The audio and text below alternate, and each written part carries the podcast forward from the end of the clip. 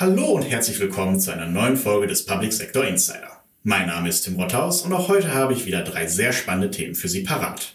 Im Interview mit Dr. Franz Ruf, Generaldirektor für öffentliche Sicherheit im Bundesministerium für Inneres Österreichs, spricht Uwe Proll über Corona-Skeptiker und die Sicherheitslage in der Alpenrepublik.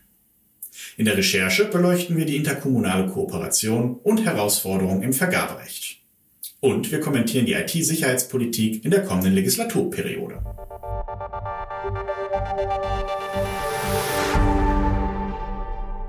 Demonstrationen gegen auferlegte Einschränkungen während der Corona-Pandemie sind nicht nur in Deutschland ein sicherheitspolitisch relevantes Thema. Auch in Österreich gingen viele Menschen auf die Straße, um gegen die Maßnahmen zu demonstrieren.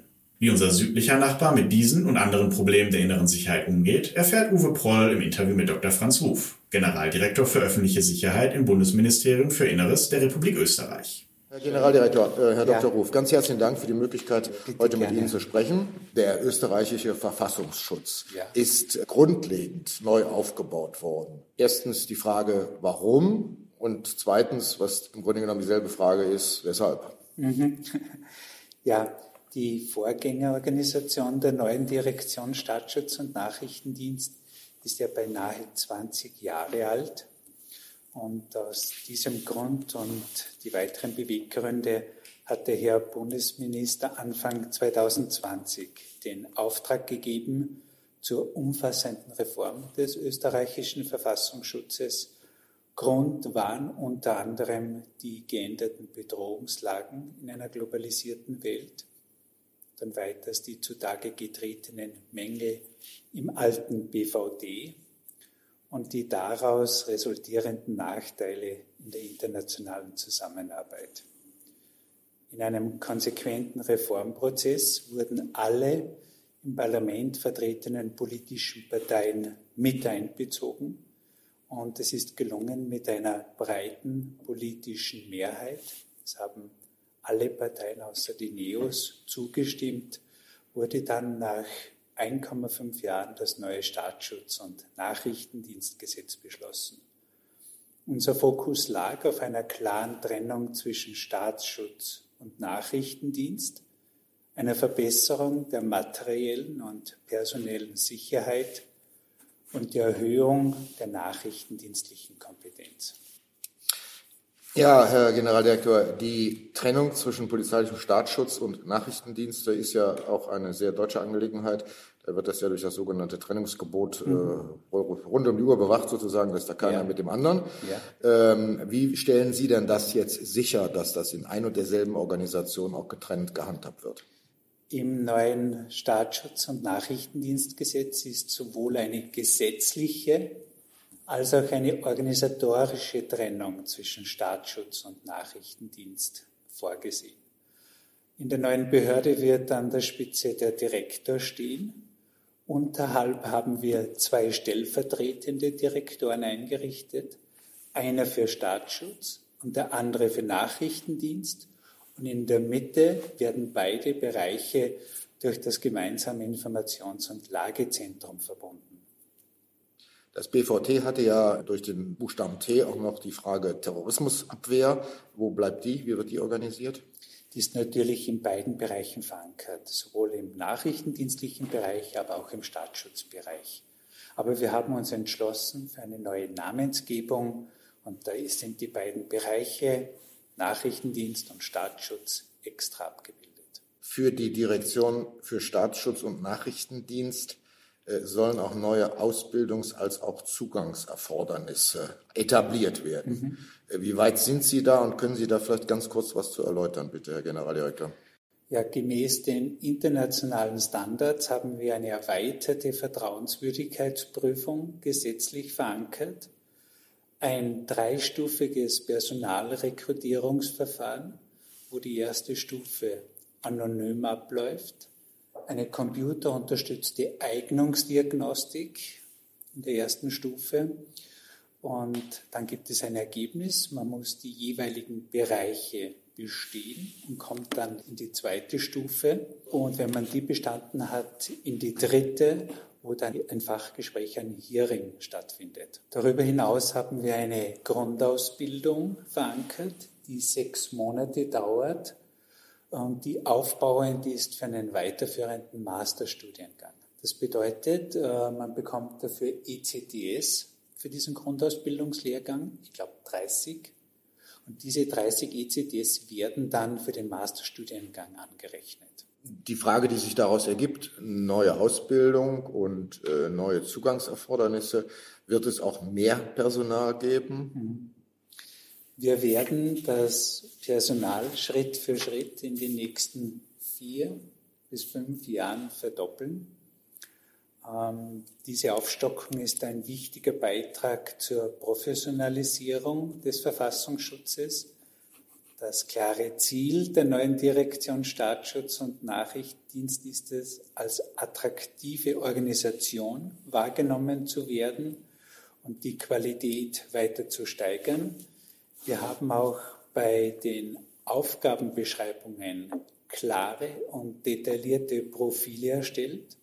Darüber hinaus haben wir besonderen Wert auf eine neue Form der wissenschaftlichen Kooperation und Zusammenarbeit äh, gelegt. Auch die Vernetzung ist hier ein wichtiges Thema, denn es besteht ein großer Bedarf an struktureller Forschung und evidenzbasierten Analysen. Äh, jetzt ergibt sich für mich daraus die Frage, bedeutet das, dass das Gefahrenpotenzial, dem sich die Direktion widmet, sich auch verdoppelt hat?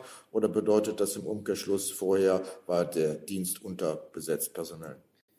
Wir haben ein erhöhtes Gefährdungspotenzial, das auch dokumentiert ist durch den Terroranschlag am 2. November. Äh, wir haben im Bereich der Corona-Maßnahmengegner eine Polarisierung, eine Radikalisierung, die sich teilweise in ein Gewaltpotenzial niederschlägt. Aus diesem Grund ist es wichtig, äh, eine moderne und zukunftsorientierte Organisation aufzustellen und das braucht mehr Personal. Ja, ganz herzlichen Dank für das Gespräch.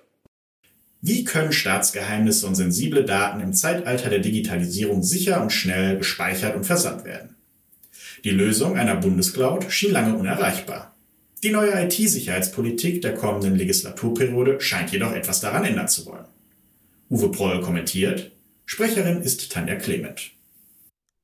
Der Sehnsuchtsort Cloud schien unter der Vorgabe der digitalen Souveränität unerreichbar.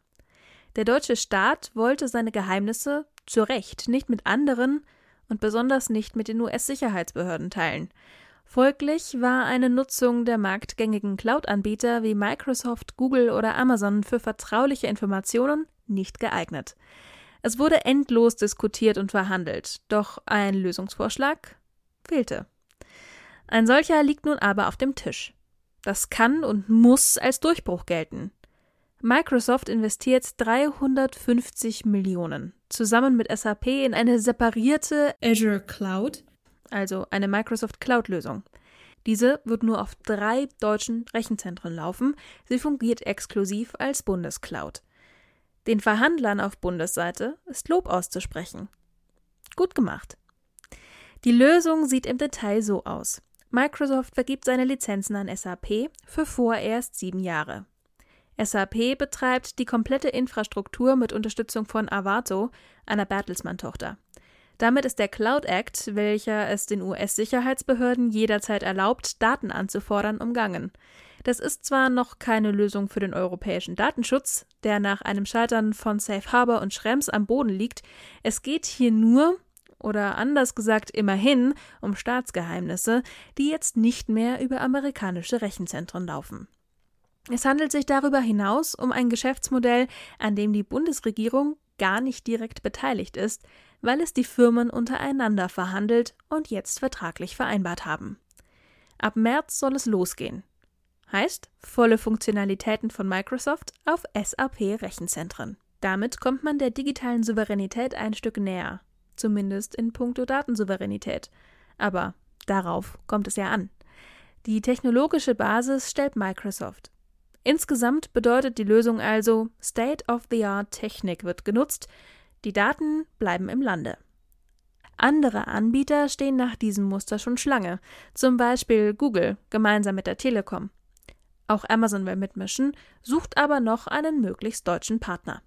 Die Pandemie hat auch die Vergabewelt immer noch fest im Griff, unterstreicht Bettina Lenz, Staatsrätin in der Finanzbehörde Hamburg.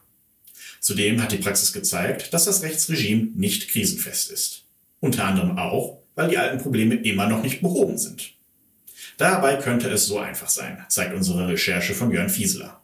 Sprecher ist Paul Schubert. Mit Beginn der Corona-Pandemie im März 2020 haben Bund und Länder per Erlass die Vergaberegeln vereinfacht. Für ein einfaches und unbürokratisches Verfahren sind vielerorts die Schwellenwerte für die Verhandlungsvergabe bis zum EU-Schwellenwert angehoben worden. Diese liegen aktuell bei 215.000 Euro für Liefer- und Dienstleistungen und für Bauleistungen bei 5,38 Millionen Euro. In Hamburg hat die Finanzbehörde diese Maßnahme nun bis Mitte 2020 verlängert. Dies erschien deshalb nötig und wurde auch von fast allen Ländern in ähnlicher Form geregelt, weil sich das Vergaberecht in Krisenzeiten, in denen der Staat zügig handeln muss, um die Daseinsvorsorge zu gewährleisten, als zu unflexibel erwiesen hat. Erläutert Bettina Lenz, Staatsrätin der Finanzbehörde Hamburg, die Maßnahme. Jetzt müsse der Landesgesetzgeber prüfen, wie das Vergaberecht bei der nächsten Gesetzesänderung ausgestaltet werden könne, um es krisenfester zu machen. In diesem Zusammenhang muss auch überdacht werden, ob im Unterschwellenbereich bei wirklich jeder Vergabe das volle Handlungsprogramm der Unterschwellenvergabeverordnung erforderlich ist. Gleichwohl habe der öffentliche Auftraggeber eine Marktmacht, weshalb in der Freien und Hansestadt das Vergabewesen weiter gebündelt und professionalisiert werden müsse. Dafür entwickle nicht nur der Bund eine einheitliche Plattform für die elektronische Vergabe. Auch die Harmonisierung der derzeit bestehenden E-Vergabeplattformen wird derzeit angegangen mit dem Ziel eines einheitlichen Standards für Hamburg. Diese Ankündigung stößt bei Thomas Rath, Vizepräsident Handwerkskammer Hamburg und Obermeister der Maler- und Lackierungsinnung Hamburg, auf Wohlwollen. Denn nach wie vor den schwierigen und seit langem kritisierten Zustand, dass verschiedene Auftraggeber in Hamburg verschiedene E-Vergabeplattformen nutzen. Hamburg hatte es versäumt, eine landesweite Vergabeplattform vorzuschreiben. Derzeit gibt es vier entscheidende Fragen, die oft im Digitalisierungsthemen verbunden sind und auf die ich nacheinander eingehen werde. An erster Stelle steht die vereinfachte Suche nach Ausschreibung, an zweiter die Angebotsabgabe, Darauf folge drittens die Frage, wie die Auftragnehmer an ihr Geld kämen und viertens die Reduktion von Bürokratie durch länderübergreifende Standards wie beispielsweise beim vergaberechtlichen Mindestlohn. Das Vergaberecht muss in seiner Struktur vereinfacht und praxisgerechter werden, fordert auch Bernd Düsterdieck, Beigeordneter beim Deutschen Städte- und Gemeindebund. Dazu sollten die EU-Schwellenwerte deutlich erhöht werden, fordert Düsterdieck, gerade im Liefer- und Dienstleistungsbereich. Wenn für soziale Dienstleistungen ein Schwellenwert von 750.000 Euro gelte, sollte überlegt werden, den derzeitigen Wert von 215.000 Euro auf diese Marke anzuheben. Auch die Schwellenwerte für die Vergabe von Planungsleistungen sollten auf diesen Wert erhöht und den Kommunen dadurch deutlich mehr Flexibilität ermöglicht werden. Entsprechend müssten auch die Werte für Bauvergaben angehoben werden, wobei der Beigeordnete vom DSTGB hier keinen konkreten Wert nannte würde man eine Relation vom Faktor 3 annehmen, käme ein Schwellenwert bei Bauvergaben von rund 15 Millionen Euro in Betracht. Das war's auch schon wieder für heute. Wollten Sie schon immer Ihren eigenen Podcast haben? Dabei unterstützen wir Sie gerne. Für nähere Informationen und bei Interesse schreiben Sie uns einfach unter podcast.behördenspiegel.de an und wir helfen Ihnen gerne. In jedem Fall hören wir uns nächste Woche zu einer neuen Folge des Public Sector Insider wieder. Bis dahin alles Gute und auf Wiedersehen.